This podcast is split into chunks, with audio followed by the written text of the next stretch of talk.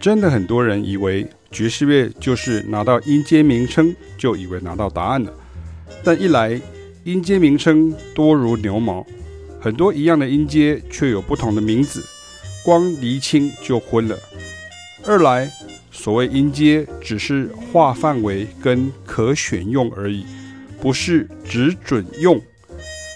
重要的是要听到声音，学音乐当然要听到声音，不是吗？尤其在爵士乐中，很多你听不出来但觉得很酷很屌的即兴句型，其实都只是基本的旋律加上有方法的变化而已，只是你不知道方法，也没练过。所以拿到音阶名称，尤其是名字看起来很炫的音阶名称，并不能让你会即兴啊，但这变成一种迷思啊。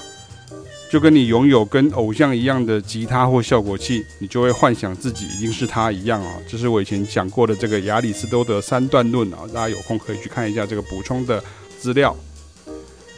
举个例子来讲，像你如果听哦什么 auto scale，什么呃 diminished whole tone scale，什么呃 Lydian flat seven scale 啊，或者什么呃 Lydian augmented scale 啊，或是呃这个这个这个都还好啊，这个都是会碰到。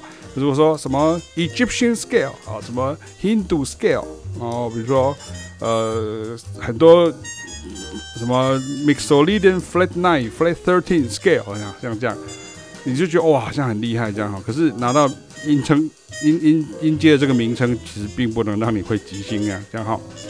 为什么呢？我举个例子来跟大家讲，古典音乐当中，像我们知道有四大小提琴协奏曲啊。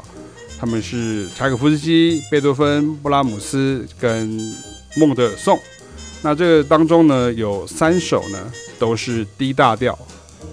但是柴可夫斯基跟贝多芬跟布布拉姆斯呢，他们三个人的作曲内涵跟技术需求都有极大的差异，甚至都是专业等级的小提琴家才有能办法演奏啊。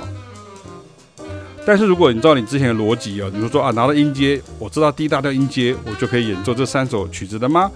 那你会难道会这样子讲吗？你会说啊，因为这三首都是 D 大调音阶而已，这样哈。然后你如果只会拉两个八度的 D 大调音阶，就可以直接想挑战这三首小提琴协奏曲吗？当然不是了，哈，也是不可能的。但是这个比较难解释给不是长期学习乐器的人来听哦。因为玩乐器跟打电动哦是不一样的。